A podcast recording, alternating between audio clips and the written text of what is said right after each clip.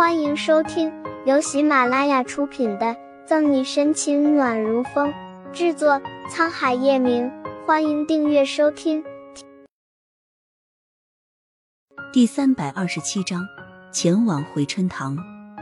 我，谭维撅着嘴，无话反驳穆饶。正如穆饶所说，整个警局上上下下，最适合去完成这个任务的，也就他和沈西。最后。毫无争议，在临近晚上时，沈西和穆饶一番伪装后，就前往回春堂。杨菊和欧润玉带着人落后跟着他们。回春堂的位置是在一片小区中间，来往的人形形色色，吆五喝六，女性穿着暴露，男人猥琐调笑。天气冷是冷了点，但入了夜的这片小区，带着桃色的旖旎热闹。没想到我们小西西这么打扮，还是挺有女人味的吗？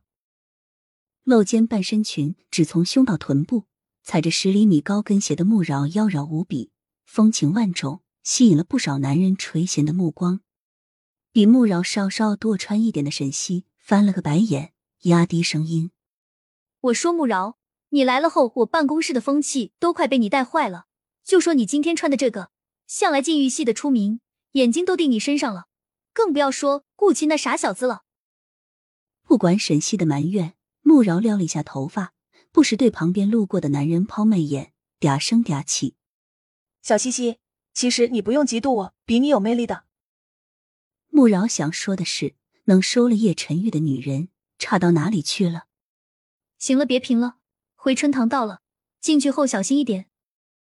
站在一个粉红色店面前，沈西顺了下耳际的头发，实则是给顾青发消息：“欧队长。”沈队和穆科长到了。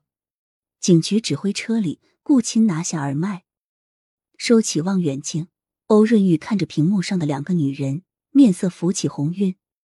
顾青，你们你们沈队有没有男朋友？盯的久了，欧润玉不知怎么的就问出了这句话。嗯，什么？忙于工作的顾青不明所以，对欧润玉的问题一时没有反应过来。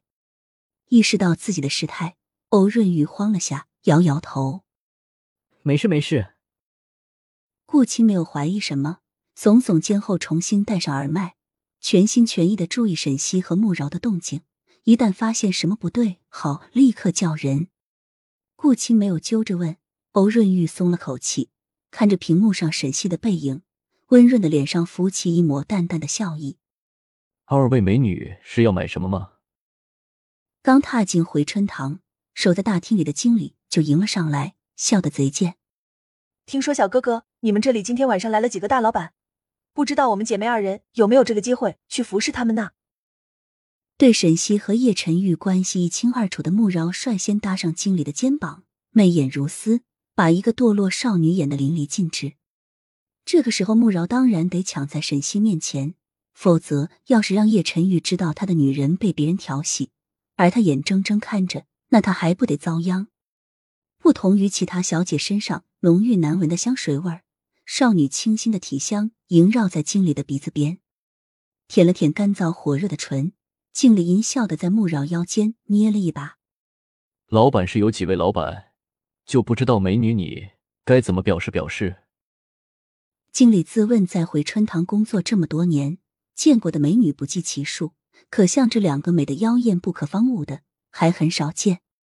就算有，那都轮不到他。看来他今天艳福不浅啊！抑制住恶心感，穆饶朝楼上努努嘴。那小哥哥，我们楼上谈。